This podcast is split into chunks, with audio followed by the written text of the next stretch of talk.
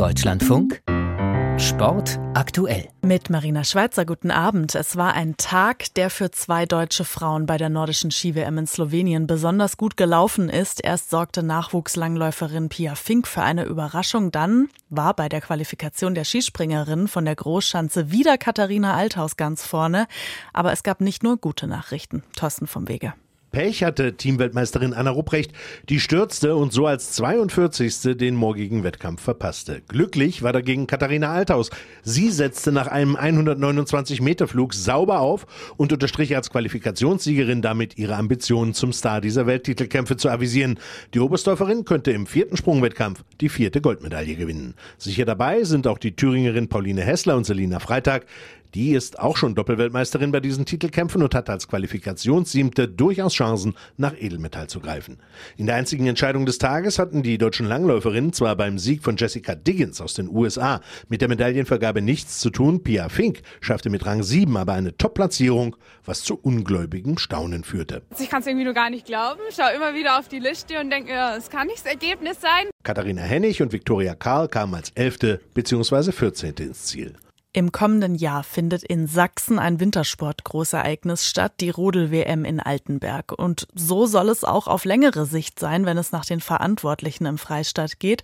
Das macht der dritte Wintersportgipfel mit dem Ministerpräsidenten deutlich. Die Verantwortlichen haben sich trotz Klimawandels auf die Fahnen geschrieben, der Wintersport soll weiter gefördert werden.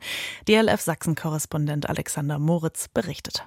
Sachsen will weiter internationale Wintersportwettkämpfe ausrichten. Das macht Ministerpräsident Michael Kretschmer heute deutlich. Sachsen ist ein Wintersportland, auch wenn wir sehen, dass äh, die Winter wärmer werden. 22 Millionen Euro zusätzlich investiert Sachsen in den kommenden Jahren in die Modernisierung der Bobbahn in Altenberg und der Skisprunganlagen in Klingenthal und Oberwiesenthal.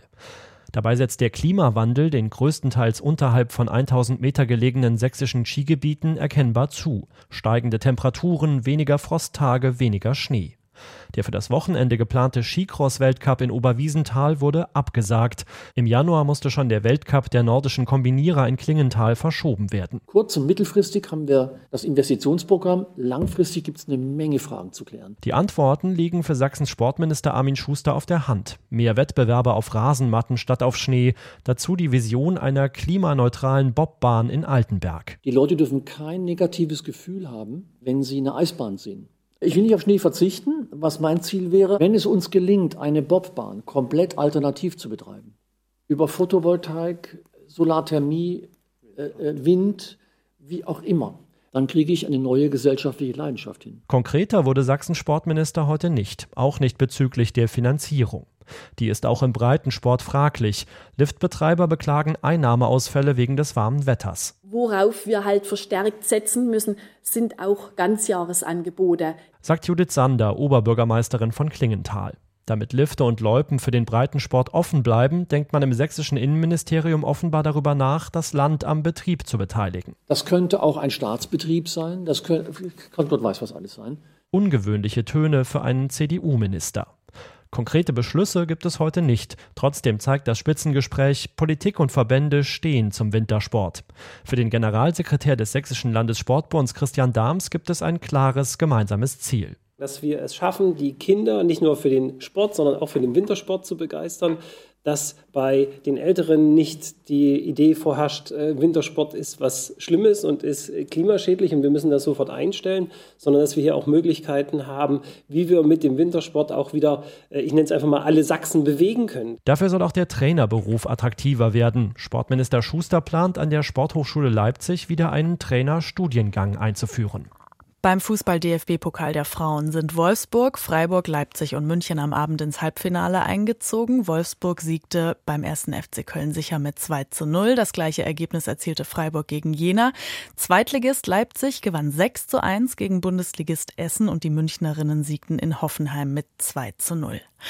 Einer der einflussreichsten Männer im europäischen Fußball der vergangenen Jahrzehnte tritt zurück. Nach Vorwürfen der sexuellen Belästigung hat der Präsident des französischen Fußballverbandes nach monatelanger Diskussion jetzt seinen Rücktritt erklärt. Noël Legret soll aber trotz den schwerwiegenden Vorwürfen ganz bald einen neuen Top-Posten im Fußball bekommen. Stefanie Markert berichtet. Le Gret fin de prolongation, Ende der Verlängerung. Dazu ein Foto des 81-Jährigen, die Hände auf dem Rücken verschränkt, die Frisur zerzaust, so das Titelblatt der Tageszeitung Le Parisien heute Morgen. Und es war symptomatisch. Der Rücktritt Noël Le Grets nach über einem Jahrzehnt als Chef der größten französischen Sportföderation FFF oder 3F unausweichlich. Denn ein Prüfbericht aus dem Sportministerium war jüngst zum Schluss gekommen, dass er wegen Missmanagement, Alkoholmissbrauch und sexistischem Verhalten nichts mehr an der Spitze des Verbands verloren habe. Er hatte zudem erst spät reagiert auf die kritischen Zustände beim letzten WM-Gastgeber Katar, rassistische Probleme im französischen Fußball heruntergespielt und sich respektlos gegenüber Fußballlegende Sidan benommen. Frankreichs Sportministerin Amélie Oudéa-Castéra sprach ihm zuletzt seine Legitimität als FFF DFF-Chef ab. Dabei sieht seine Bilanz wirtschaftlich wie sportlich, gestehen Fußballexperten im französischen Nachrichtenfernsehen ein, nicht so schlecht aus. Der Verband stehe finanziell eher gut da. Frankreich hat zudem bei den Männern die vorletzte WM gewonnen und stand bei der letzten im Finale. Bei den Frauen aber hat das Exekutivkomitee noch ein heißes Thema auf der Agenda. Ein knappes halbes Jahr vor der Frauenfußball-WM in Australien und Neuseeland haben drei Spitzenspielerinnen, darunter Kapitänin Wendy Renard, die nationale Elf verlassen. Sie kritisieren Trainerin Corinne Diacre und ihre strengen, unerbittlichen Methoden scharf. Deren Vertrag war von Noël Le Gret aber nochmal bis zu den Olympischen Spielen 2024 verlängert worden. Im Juni trifft sich nun die Generalversammlung des französischen Fußballverbands, um über die Nachfolge von Noël Le Gret zu beraten. Der 81-jährige Intimus von FIFA-Chef Infantino muss den Ball vielleicht gar nicht so flach halten. Er soll das Pariser FIFA-Büro in einem schicken Gebäude am Concordeplatz leiten. Sagen zumindest Stimmen aus dem Verband und berichten inzwischen auch einige Zeitungen. Seit Wochen wird in verschiedenen Ländern um eine Position zur Zulassung oder zum Weiterausschluss Russlands und Belarus bei internationalen Sportwettkämpfen gerungen, bei Regierungen und bei nationalen olympischen Komitees. Der Deutsche Olympische Sportbund geriet unter Druck. Was das jüngste Statement verrät, weiß Matthias Friebe. Der Deutsche Olympische Sportbund bleibt auf IOC-Linie. Unter strengen Bedingungen sei auch für den DOSB eine Wiederzulassung russischer und belarussischer Athleten möglich, so DOSB-Vorstandschef Thorsten Burmeister auf der verbandseigenen Homepage. Der Zeitpunkt dafür sei aber noch nicht gekommen, so Burmeister. Das werde in einem Großteil der Welt anders gesehen. In einer IOC-Konferenz Mitte Januar hatte sich eine Mehrheit für die Prüfung der Wiederzulassung ausgesprochen. Damals habe er die DOSB-Position deutlich gemacht, so Burmeister. Man könne sich keine Teilnahme von Athletinnen und Athleten vorstellen, die den Krieg aktiv unterstützten. Und darüber hinaus müsse echte Neutralität gewährleistet werden, also keine Flaggen, Symbole oder Farben und auch keine Hymnen.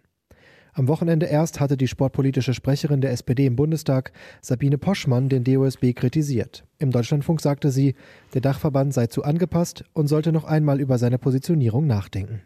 Und jetzt zu den Nachwehen der Olympischen Sommerspiele in Tokio. Der Korruptionsskandal im Zusammenhang mit den Spielen 2021 weitet sich aus. Die Staatsanwaltschaft Tokio hat jetzt mehrere Anklagen erhoben, sowohl gegen Unternehmen als auch gegen Einzelpersonen. Andrea Schildke berichtet.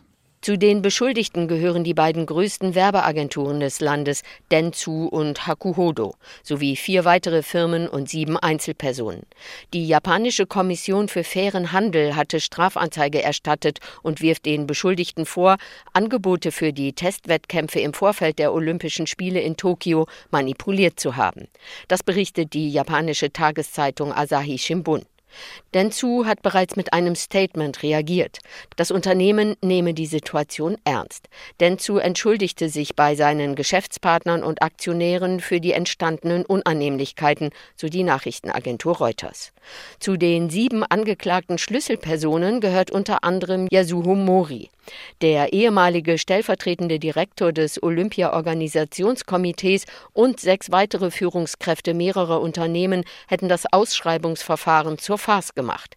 Sie hätten entschieden, welche Unternehmen den Zuschlag erhalten für die Organisation olympischer Testwettkämpfe sowie der anschließenden Wettbewerbe während der Olympischen Spiele in Tokio. Vier der Beschuldigten befinden sich bereits seit Anfang Februar in Haft. Die entsprechenden Verträge beliefen sich auf insgesamt 321 Millionen US-Dollar. Und noch Schluss zum Handball European League. Drei deutsche Teilnehmer. Heute die Füchse Berlin und Göppingen haben ihre Gruppenspiele gewonnen. Flensburg trennte sich unentschieden vom Gegner. Alle drei sind aber schon weiter im Achtelfinale. Das war Sport aktuell. Am Mikrofon war Marina Schweizer.